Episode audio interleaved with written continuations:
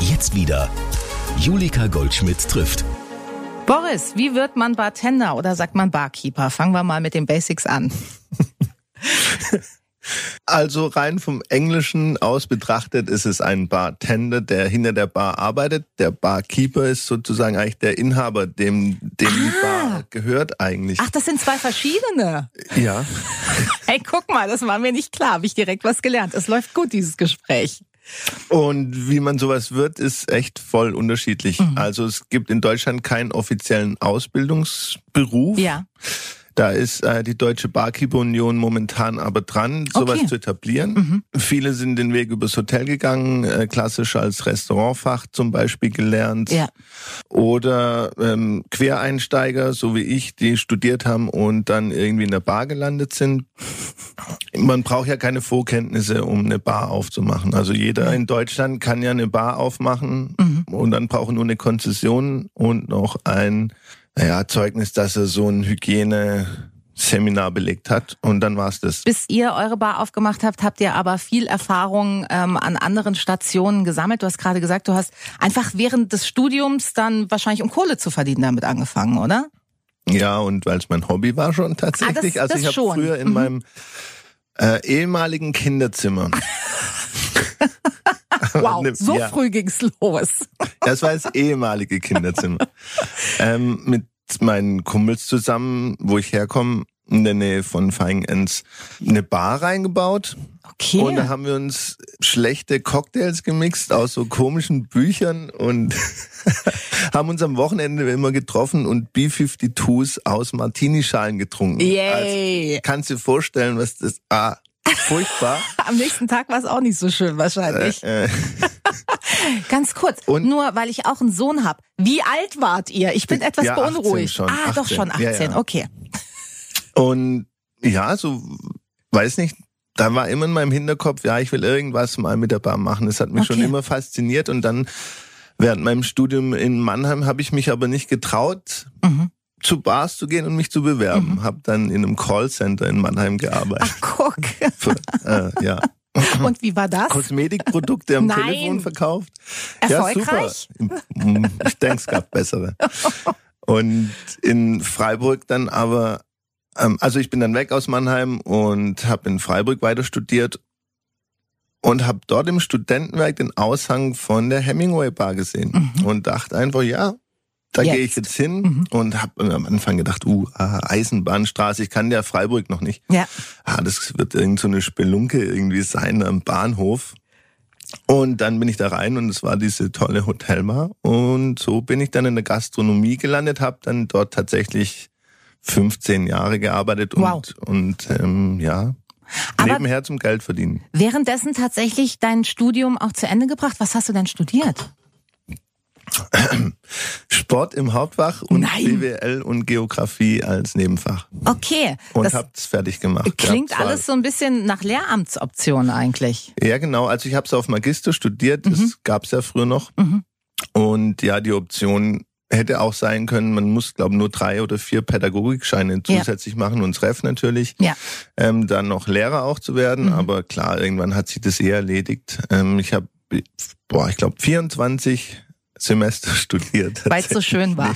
Ja, genau. Und weil Nein, du halt dir die schon- Nächte um die Ohren geschlagen hast. Ja, genau. Also ich habe echt viel in der Bar äh, gearbeitet. Mhm. Da kam schon meine erste Tochter auf die Welt, relativ jung. Äh, also ich war relativ jung. Und Ja, Kinder sind meistens auch sehr jung, wenn sie Ja. auf die Welt kommen. Und äh, ja, das kostet Geld. Und Klar. dann habe ich schon viel in der Bar gearbeitet und ähm, das Studium tatsächlich schon sehr vernachlässigt. Mhm. Aber irgendwann war doch so im Hinterkopf, nee, ich äh, muss das Studium fertig machen. Cool. Wow. Hab's dann auch gemacht. Ja, ich glaube, das ist mit Sicherheit auch kein, kein schlechtes Gefühl, dieses Sicherheitsnetz im Hintergrund zu haben. Kannst du dir heute noch was anderes vorstellen, als hinter der Bar zu stehen oder Barkeeper zu sein? Äh, ja, Ja? tatsächlich Okay. äh, liebe ich es an Computern irgendwie zu arbeiten oder Mhm. ähm, alle Arten von, ich weiß nicht, Netzwerktechnik fasziniert mich irgendwie. Okay, also oder richtig nerdig halt. So. Ja, also nicht, dass ich mich da jetzt voll auskenne, aber sowas macht mir Spaß oder ich Ja. könnte mir vorstellen, bei sowas zu arbeiten. Aber mir macht es natürlich riesig Spaß, jetzt auch, ich sag mal, Barbetreiber Mhm. zu sein und jetzt, ähm, ich sag mal, neue Ja, Firmen auch zu gründen oder noch was Neues anzugehen. Mhm. Andi und ich haben jetzt angefangen, Cocktails in Flaschen Ja. abzufüllen und ähm, das läuft so gut, dass wir jetzt da noch eine Firma gründen Wow. wollen. Und ja, mir macht diese ganze Gastronomie, das drumherum macht mir natürlich riesig Spaß. Ja, das ist Und ja auch eine bunte Szene, ne? Also langweilig wird's da halt nicht. Auf gar keinen Fall. Du hast gerade gesagt, du hast 15 Jahre in der Hemingway Bar gearbeitet. Eine eigene Bar, war das aber schon immer dein Traum? Niemals. Wirklich nicht? Nee. Weil du halt Ich einfach auch wusstest, was für eine Arbeit ist, oder? Ja. Ich kann mich noch erinnern, es war äh, Tobi Schwab heißt der junge Herr, der hat mir mal eine Bar angeboten. Es war relativ kurz bevor ich ähm, ja damals in die Passage gewechselt bin, Ja. Die es ja mal kurzzeitig gab.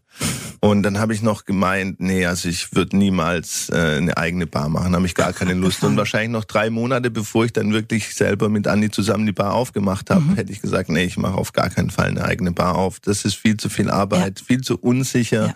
Äh, auch Kohle, wo kriege ich überhaupt so viel Kohle her? Ich wusste noch gar nicht, wie viel brauche ich überhaupt und, und gibt die Bank wirklich Kredite für Gastronomie? Ja, Und also Wie kam es dann dazu, dass ihr es doch gemacht habt? Ich meine, von auf gar keinen Fall zu, okay, wir machen jetzt einfach mal so eine richtig gute Bar, ist ja dann doch ein kleiner Weg. ich sag mal, die Gelegenheit war dann irgendwie doch da und die Passage hat dann zumachen müssen oder Mhm. Insolvenz anmelden müssen und dann standen Andi und ich da so, hm, ja, was machen wir jetzt? Irgendwie zurückgehen in die Hemingway war keine Option. Und dann haben wir mitbekommen, dass das ehemalige Kamikaze oder Le Caveau, je nachdem. Wie alt man ist. Genau. Die Älteren erinnern sich ans Caveau.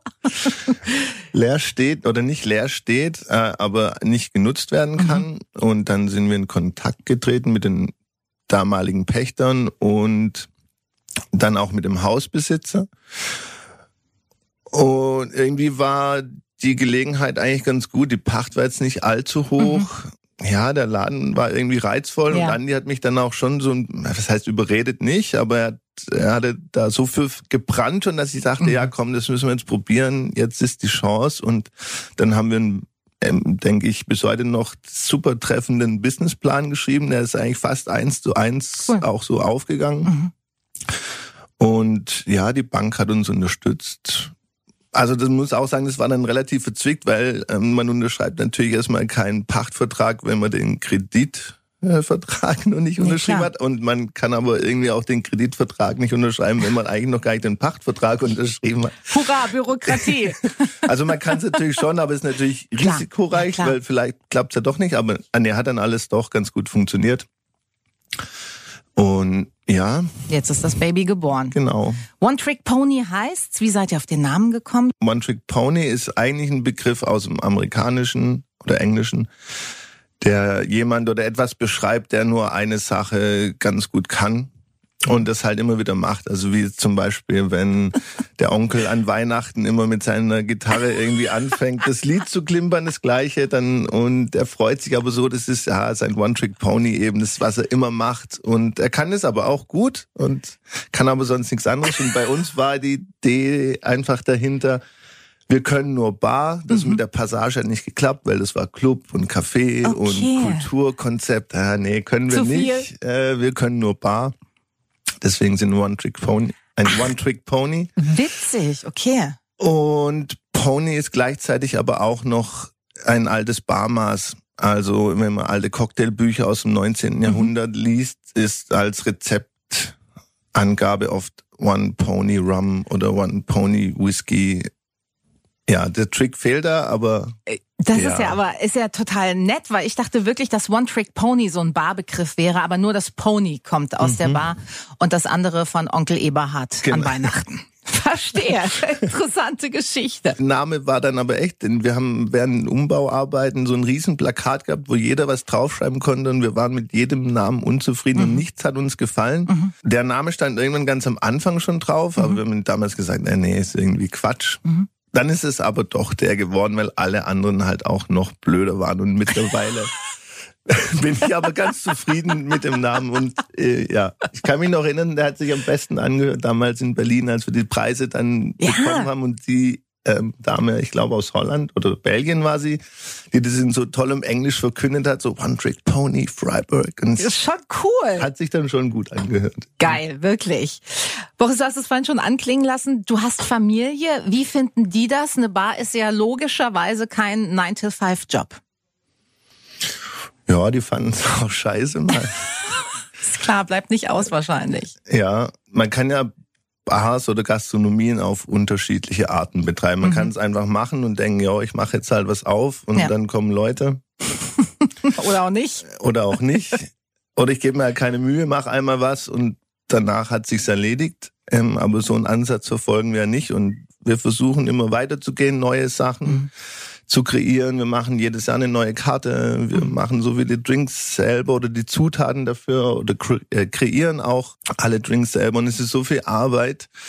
Und natürlich bleibt wenig Zeit dann für zu Hause. Ich habe natürlich immer gesagt, ja, also wenn wir mal an einem Punkt sind, wo es dann auch besser läuft, wo ich nicht mehr so viel Zeit dort verbringen muss, wird es auch besser. Und es ist jetzt, glaube ich, auch so langsam so eingetreten.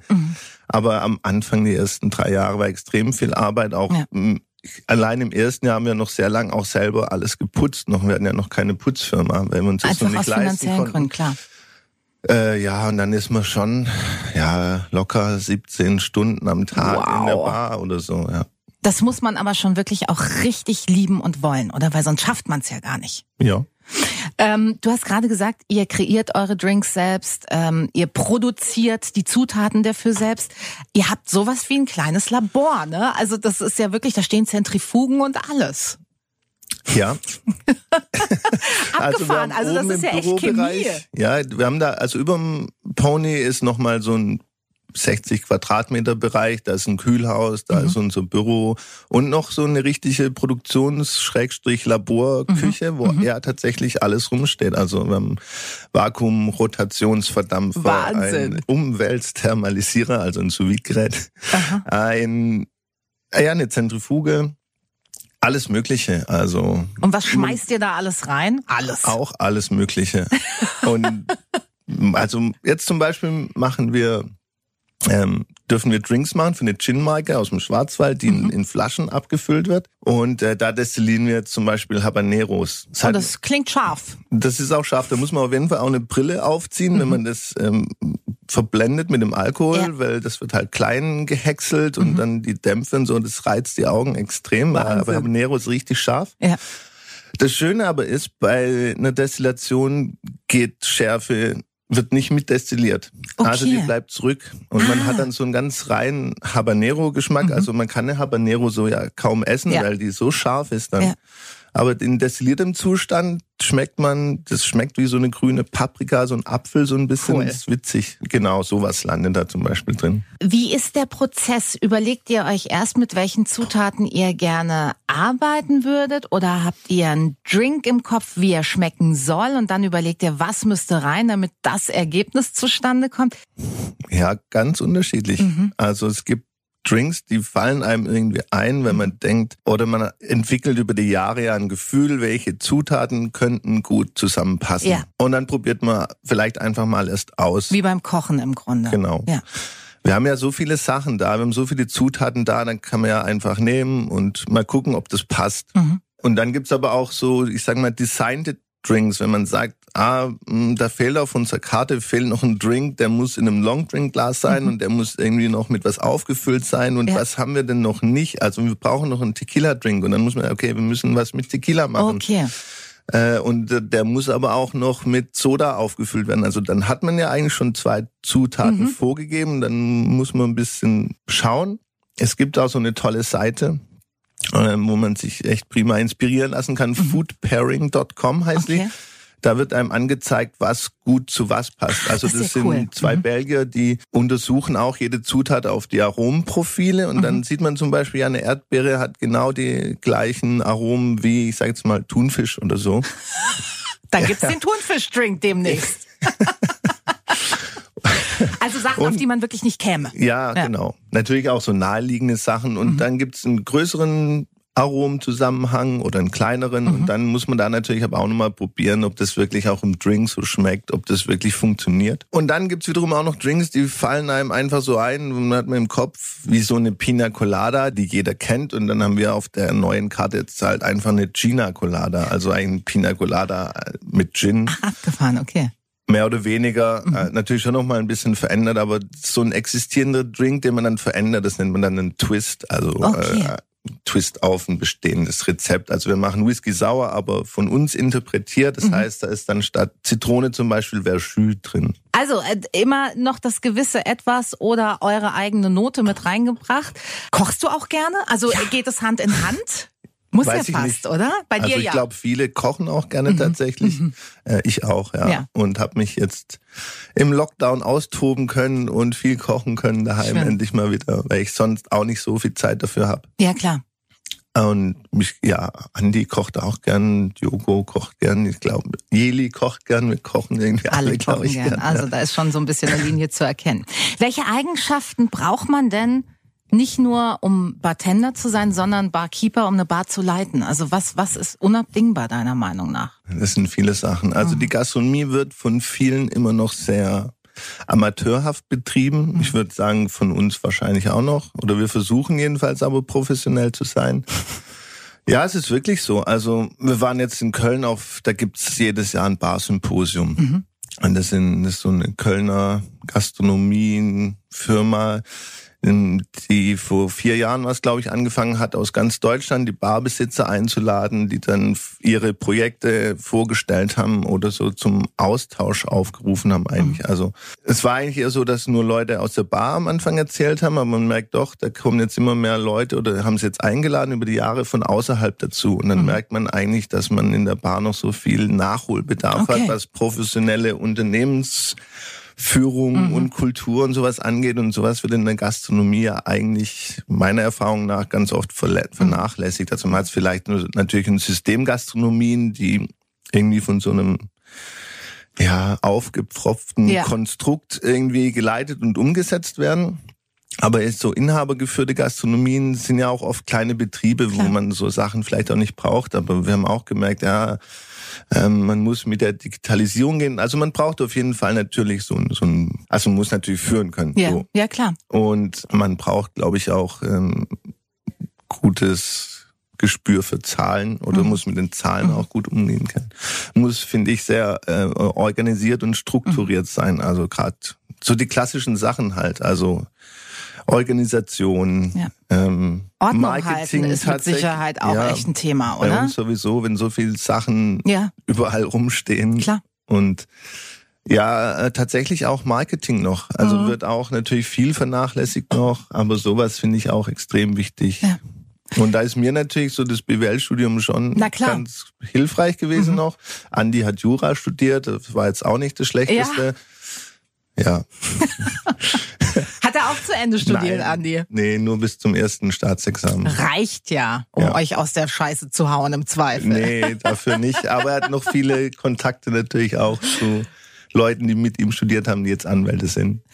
Ich könnte mir vorstellen, dass so eine gute Kommunikationsfähigkeit natürlich aber auch wichtig ist, spätestens in dem Moment, in dem man dann wirklich hinter der Bar steht. Ihr seid ja sehr nah dran an euren Gästen mitunter. Also sie sitzen ja auch an der Bar. Ist das manchmal ein bisschen anstrengend, wenn du dich um die Drinks und um die Gäste gleichzeitig kümmern musst? Nee, für nee. uns gar nicht. Nein? Gar nicht. Ich merke es nur bei Köchen, die sich immer gerne in ihre Küche verstecken. Ja, ja, ja. Bei denen ist es oft hui.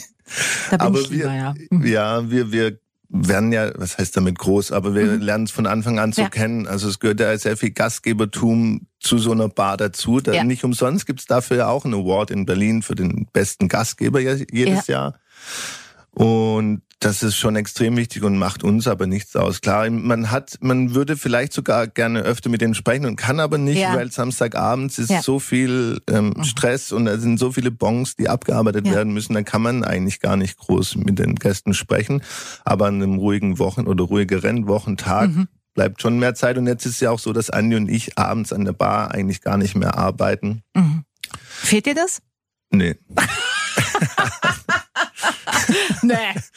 Ich ja, habe das jetzt über 20 ja, Jahre gemacht und ja. dann ist auch irgendwann mal ein Punkt an. Also ich mache es schon noch gerne, so ist es jetzt nicht, aber fehlen tut's mir nicht. Ja, ja. Klar, du hast jetzt natürlich auch einfach andere ähm, Aufgaben als Chef. Ähm, was ist eine gute Gastgeberqualität? Ja, da gibt's natürlich auch verschiedene Ansichten wahrscheinlich, glaube ich. Äh, es gehört dazu, dass man auch so den so einen ganzen Raum halt auch immer im Überblick hat Ja. oder auch natürlich ähm, irgendwie guckt, hm, ja, wird hier jetzt vielleicht jemand gerade blöd von der Seite angelabert oder ähm, da fehlt Wasser oder hier muss Ja, man ja. Mhm. Brezeln nachfüllen oder das sind ja so viele Sachen und alles so im Überblick zu haben, finde ich, macht natürlich viel aus und Ja. klar die Gäste natürlich begrüßen und verabschieden, was wir mittlerweile jetzt so besser umsetzen können, Mhm. weil bei uns kann man jetzt im Gegensatz zu früher nicht mehr einfach so in die Bar reinlaufen. Also Ja. Mhm. mittlerweile muss man klingeln und warten, bis man oben abgeholt wird. Das so Hat das mit Corona zu tun oder? ja, wir hatten uns früher eigentlich schon mal überlegt, sowas zu machen und dachten aber, ja, wahrscheinlich wird es hier in Freiburg keiner verstehen oder Mhm. wir werden für blöd ähm, empfunden oder als arrogant oder hochnäsig Ja, oder was auch ja. Ähm, aber jetzt während Corona hat sich das natürlich super ähm, etablieren Ja, lassen, weil weil man muss ja sowieso irgendwie einchecken Mhm. oder irgendwie nachprüfen, ist derjenige irgendwie getestet Ja. oder geimpft. Ja. Und ähm, das war der Zeitpunkt, wo wir auch gesagt haben, wir lassen es jetzt auch so, auch wenn mal alle Regeln irgendwie weg sind, Mhm. Ja. dass man bei uns klingeln muss. Wir haben das jetzt auch so umgebaut, wir haben einen anderen Türgriff, also man kann nicht keine Klinke mehr drücken Ja. oder so und die Klingel ist direkt neben der Tür. Und ja, das werden wir auch so beibehalten. Ich finde es eigentlich ganz nett. Das ist ja schon auch so ein bisschen das Gefühl, man kommt irgendwo an. Also im besten Fall, man geht zu Freunden, ne? Eben, also bei uns sind es ja auch jetzt nicht, wie man vielleicht oft äh, im Han äh, Einzelhandel oder so sagt, Kunden oder so, sondern ja, Gäste. Also Ja. eigentlich ist es ja so, oder sollte man sich im Idealfall vorstellen wie eine Party von jemandem, Ja. zu der man eingeladen ist, Ja. da geht er hin und ja, dann macht der Gastgeber ihm die Tür auf, sagt Ja. Hallo. Gut, in dem Fall kennt man sich natürlich jetzt nicht so. Ja. Äh, aber das ist eigentlich so die Vorstellung von einer Bar und deswegen, das vergessen auch viele, wir haben ja auch nach wie vor das Hausrecht. Also wenn wir Klar. jetzt sagen, wir haben keine Lust auf dich, dann müssen Ja. wir den auch nicht reinlassen. Ja. Und es gibt ja auch manchmal ab einer bestimmten Uhrzeit so Personen oder Personengruppen, Mhm. die einfach nicht mehr so in die Barstimmung reinpassen, so oder dieses Gefühl, was da halt irgendwie ist. Äh, und dann kommen die auch schon mal gar nicht erst rein und Ja. fangen da an vielleicht zu stören, sondern dann können wir oben an der Tür schon sagen, ja, sorry, ist gerade zu voll, dürft gern wann anders wiederkommen, aber heute Abend passt vielleicht nicht so gut. Da sprichst du gerade was an, was ich wirklich auch fragen wollte. Wo getrunken wird, da kippt ja hier und da auch mal die Stimmung. Habt ihr damit viel zu tun? Also musstet ihr schon Leute rausschmeißen? Und wenn ja, also wie geht ihr damit um? Wie verabschiedet ihr euch von Gästen, die vielleicht nicht mehr so gern gesehen sind? Ja, so. Also, ja, ich glaube, das war's jetzt. Ciao. Also, ja. Und das ich klappt, also nicht, oder habt ihr da Stress? Mm, Nee, bisher noch nicht. Okay. Also klar, ja, zwei, drei wollen es immer wissen und Ja. fangen an zu diskutieren und hey, was willst du jetzt? Aber es ist zum Glück du bisher noch nichts vorgefallen. Also Okay. es war natürlich auch jemand mal, ich sag mal, der ähm, sich untenrum entblößt hat und Oh. angefangen hat, an unseren Zigarettenautomaten Wow. sich zu erleichtern Okay. aus äh, Frust über die Okay. Situation. Ganz normale Reaktion, Klar, oder? kann man mal machen. ähm, äh, also bisher ist alles immer glimpflich abgelaufen. Äh, zum Glück. Äh, ich kenne natürlich auch Geschichten, wo es auch mal ähm, natürlich in Schlägereien Mhm. oder so ausgeartet ist, aber bei uns jetzt nicht. Äh, es kommt vielleicht einmal in zehn Jahren dann vor, dass wirklich handgreiflich Ja. wird.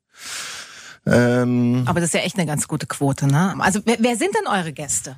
Querbeet Ja. wirklich, also alle möglichen Personen Ja. aus Freiburg oder auch natürlich jetzt dadurch, dass wir so eine fast schon europaweit bekannte Bar sind, sind natürlich auch viele Touris da, die aber auch gezielt wegen uns kommen. Mhm. Cool. Und werden schon so mehrere Fernsehsendungen, wo die Bar vorgestellt wurde, dass natürlich viele, die das sehen, dann kommen, da, ja, klar. Mhm. ich habe das äh, da im WDR gesehen und äh, das wollte ich mir jetzt mal anschauen. Äh, und dann ist es auch äh, jede Altersgruppe, also ab 18 bis 80. Mhm. Ja, toll. Natürlich jetzt muss ich sagen, in letzter Zeit durch Corona ist der Altersdurchschnitt echt krass nach unten gegangen. Also Mhm. man merkt so ein bisschen ab 50 trauen sie sich noch nicht so wieder in, in die Kellergastronomie. Mhm. ja, ja. Wobei es bei uns eigentlich geil ist, wir haben eine Lüftung, also Mhm. und die, also wir haben ständig Frischluftzufuhr. Mhm. Das ist keine Umweltlüftung, okay. die die verbrauchte Luft ja. reinigt und wieder ja. reinführt, sondern es ist ständig Frischluft, die wieder abgesaugt wird auch. Also ist Optimal besser als eigentlich. tausend Fenster, die lüften. Ja. Aber trotzdem, man merkt, der Altersdurchschnitt ist gerade extrem nach unten mhm. gegangen. Weiß nicht, wie sich das dann in Zukunft mhm. verhalten wird. Mhm. Äh, aber grundsätzlich ist die Bar auch für jedermann auf. Natürlich richtet sich ähm, vielleicht an Leute, die ja auch bereit sind, mehr Geld auszugeben. Unsere Klar. Drinks sind nicht günstig. Steht ja, also ist ja wirklich auch viel Arbeit dahinter, ne? Wie du gerade beschrieben hast. Ähm, ja. Ja. Du hast vorhin gerade schon erwähnt, ihr seid mittlerweile europaweit bekannt. Da hat euch das Jahr 2018 mit Sicherheit geholfen. Ihr wurdet bei den Mixology Awards dreimal ausgezeichnet. Einmal als Barkarte des Jahres, beste neue Bar und bester Mixologe. Wie wichtig sind solche Auszeichnungen? Äh, ja, schon extrem ja. wichtig. Natürlich kann man das sehr gut nutzen als Marketing mhm. und dann ist es natürlich auch so, dass verschiedene Firmen jetzt aus dem Spirituosenbereich dann natürlich auch auf einen zukommen Klar. und man bekommt auch so Folgeaufträge, man darf natürlich dann auch selber Vorträge halten oder mhm. wird eingeladen, darüber zu sprechen mhm. oder natürlich sonnen sich die anderen Firmen oder die Spirituosenindustrie natürlich dann auch gern in so erfolgreichen Konzepten ja. und nehmen das natürlich dann auch gerne mit. Deswegen ist es schon wichtig. Ja, und wir haben jetzt letztes Jahr auch nochmal einen Preis bekommen. Das ist immer, das ist natürlich ein bisschen untergegangen, weil ja. diese Awards jetzt gerade anders sind. Also wir haben, es gab natürlich keine beste Bar letztes Jahr Klar. oder keine best, keinen besten Gastgeber, ja, aber sie haben leider. so vier Awards ähm, verteilt und da haben wir auch wieder den Award für die beste Strategie und mhm. für Zukunft äh, bekommen. Also weil wir angefangen haben im Einzelhandel, Einzelhandel mhm. zu eröffnen, die Drinks in Flaschen abzufüllen, online zu verkaufen und deswegen haben wir mittlerweile vier Awards. Und tatsächlich damals das Krasse war, dass wir die erste Bar überhaupt waren, die in einem Jahr dann gleich drei Awards gekriegt hat. Gab es noch nie in der nee. Geschichte dieses Awards. Nee. Wow, also da ja. kann man schon echt mit breiter Brust dann wieder rauslatschen. Habt ihr das direkt auch an den Besucherzahlen und an den Umsatzzahlen gemerkt, dass ihr diese drei Awards 2018 und jetzt noch den anderen obendrauf bekommen habt? Ja, ja also schon, ne? ja, ja, ja, das war natürlich extrem, was dann, also danach Umsatzentwicklung einfach so verdoppelt. Dann. Ernsthaft? Wow. Ich weiß jetzt nicht mehr genau, vielleicht Krass. auch nur 75 Prozent. Ja, ja. Ich muss nachschauen, aber ja. es hat man total gemerkt. Also davor muss man sagen, wir hatten so Tage, da hatten wir auch mal nur 100 Euro Umsatz. Mhm. Es war sehr ruhig. Ja, und es hat ja. sich aber mit dem dann total, da total verändert, ja. Ah, das ist ja schön. Du hast gerade gesagt, ihr habt äh, den letzten Award unter anderem für Strategie bekommen. Ähm, ihr habt quasi in der Krise nicht die Füße stillgehalten, habt überlegt, was könnte helfen, wie können wir uns helfen, wie können wir weitermachen und neue Konzepte an den Start gebracht. Gleich ja. zwei im Grunde, ne? Als wir damals das One Trick Pony gepachtet haben, war vorne dran so ein SC Freiburg oder an sich ein Fanshop, ja, stimmt, wo ja. man Fan-Utensilien mhm. auch von anderen Vereinen kaufen konnte. Und da haben wir damals schon zu den Verpächtern gesagt, falls der jemals frei wird, wollen wir dieses Objekt vorne auf jeden Fall auch mieten. Mhm. Das ist dann tatsächlich doch relativ schnell passiert. Und dann haben wir das früh gemietet, aber wussten noch nicht so richtig, okay, was machen wir da jetzt überhaupt rein? Haben es dann erstmal untervermietet ah, okay. an das Kulturaggregat. Mhm. Also Künstler, die dann dort ihr, ihre Sachen verkauft haben. Und die sind aber im ersten Lockdown im März 2020 dann direkt raus, als sie gesagt haben, das können wir uns jetzt nicht leisten, ja. Pachter weiter zu bezahlen. Ja, dann standen wir halt da mit dem Laden, haben überlegt, ja gut, was machen wir denn jetzt? Mhm. Und dann war, hat man ja gesehen, okay, ja, also ursprünglich wollten wir vielleicht sowas wie ein Café oder irgendwas mhm. da reinmachen oder aber ihr seid Irgendwas. doch ein One-Trick-Pony. Ja. Ja, wir wollten es nochmal probieren. Okay. Ich weiß gar nicht mehr, es gab auch verschiedene Optionen. Ja, Aber ja. die erste wäre jetzt nicht gewesen, Einzelhandel mhm. da reinzumachen. Mhm. Eben dann war es ja so, ah, okay, äh, Handel darf aufmachen wieder mhm. irgendwann wieder. Dann haben wir gesagt, ja. hey, wir haben ja so viel Zeug hier in der Bar überall rumstehen und wann können wir wieder aufmachen? Keine Ahnung. Wir haben so viel verschlossene Flaschen, die können wir ja da oben verkaufen. Also haben wir mal so ein Pop-up Einzelhandel für Spirituosen da aufgemacht ging natürlich gar nichts, da kamen kaum Leute vorbei, mhm. also es war sehr wenig mhm. natürlich. Mm, aber dann war irgendwie die Idee so da, ja komm, wir machen einen Einzelhandel. Man bekommt als Einzelhändler nochmal günstigere Einkaufspreise auch ah, als in der Gastronomie. Ah, interessant. Äh, dann, und das kann man natürlich aber auch für die Gastronomie nutzen. Mhm. Das heißt, da kann man nochmal ein bisschen einsparen. Oder das Potenzial dafür da, sagen wir mal so. Ähm, weil auf der anderen Seite, man muss so viel Zeug einkaufen, dass wir mittlerweile so ein riesen Warenlager haben. Mhm. Äh, ja gut. Wieder nichts gespart. Wie, ja, genau. ja, und dann war ich die Idee äh, geboren, dann zu sagen, ja komm, lass uns da einen Einzelhandel reinmachen. Mhm. Dann ja, hat es alles gedauert wegen Corona ja, und mal wieder zu und mal wieder auf. Und dann haben wir ewig selber wieder umgebaut mhm. und selber gefliest und gestrichen wieder und gemacht und haben eigentlich den Laden so richtig jetzt erst im Juni auch aufgemacht. Und was kann ich und, da alles kaufen? Äh, also unsere abgefüllten Cocktails zum Beispiel, eben das war das andere noch, ja, was genau. wir dann angefangen haben. Äh, ich muss gerade noch weiter ausholen. wir haben gemerkt, so die Gastronomie an sich ist natürlich man hat ja immer gedacht, ja, ach, getrunken wird immer mhm. und äh, Gastronomie funktioniert immer. Hat dann tatsächlich nicht funktioniert und dann haben wir uns auch gedacht, wir müssen unser Unternehmen irgendwie ein bisschen breiter ja. aufstellen. Und auf Liefer oder To Go hatten wir keine mhm. Lust und haben gesagt, nee, irgendwas anderes und haben dann angefangen, eben die Cocktails in Flaschen abzufüllen mhm. und die zu verkaufen. Und das hat eigentlich ganz gut funktioniert und auch so gut, dass schon andere Gastronomen auch kaufen. Cool. Und deswegen war dann die zu sagen, okay, ja klar, für andere Gastronomien ist zu produzieren, die ja gerade so ein Personalproblem ja, haben ja. und ist ja super einfach. Es kann ja eigentlich ja. jeder dieses den Drink einschenken ja. und fertig. Das kann man dort kaufen mhm. auch. Also es ist natürlich auch für, für ein Produkt für Endkunden. Ja. Kann man auch super natürlich verschenken ja. oder was auch immer.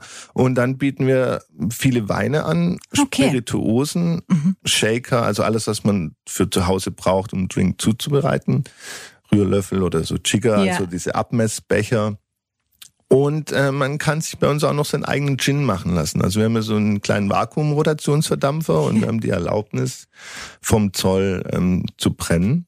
Cool. Und jetzt kann jemand, wenn er will, von zu Hause seine Minze mitbringen. Ehrlich? Ja, ja, klar. Ach, das ist ja geil. Schönes Geburtstagsgeschenk auch. Zum Beispiel, genau, kriegt jeder sein personalisiertes Etikett. Cool. Das noch und... Das ist ja schon ganz schön viel. Ja, das war's dann eigentlich. Also wir nennen wir alles in allem, bei uns haben wir so ein kleines Schild im Land, da steht dann drauf, alles für den ambitionierten Trinker. genau so hört sich's an. Wow.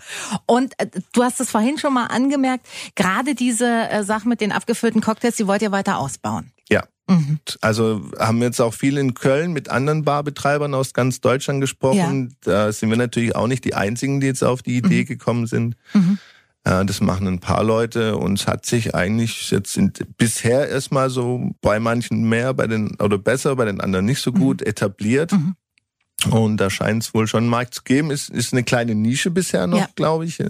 Amerika und England sind da auch wahrscheinlich wieder schon ein bisschen weiter. Das sind so die zwei Länder, wo man eigentlich sagt, ja, da ist so die Barkultur eigentlich am größten. Okay.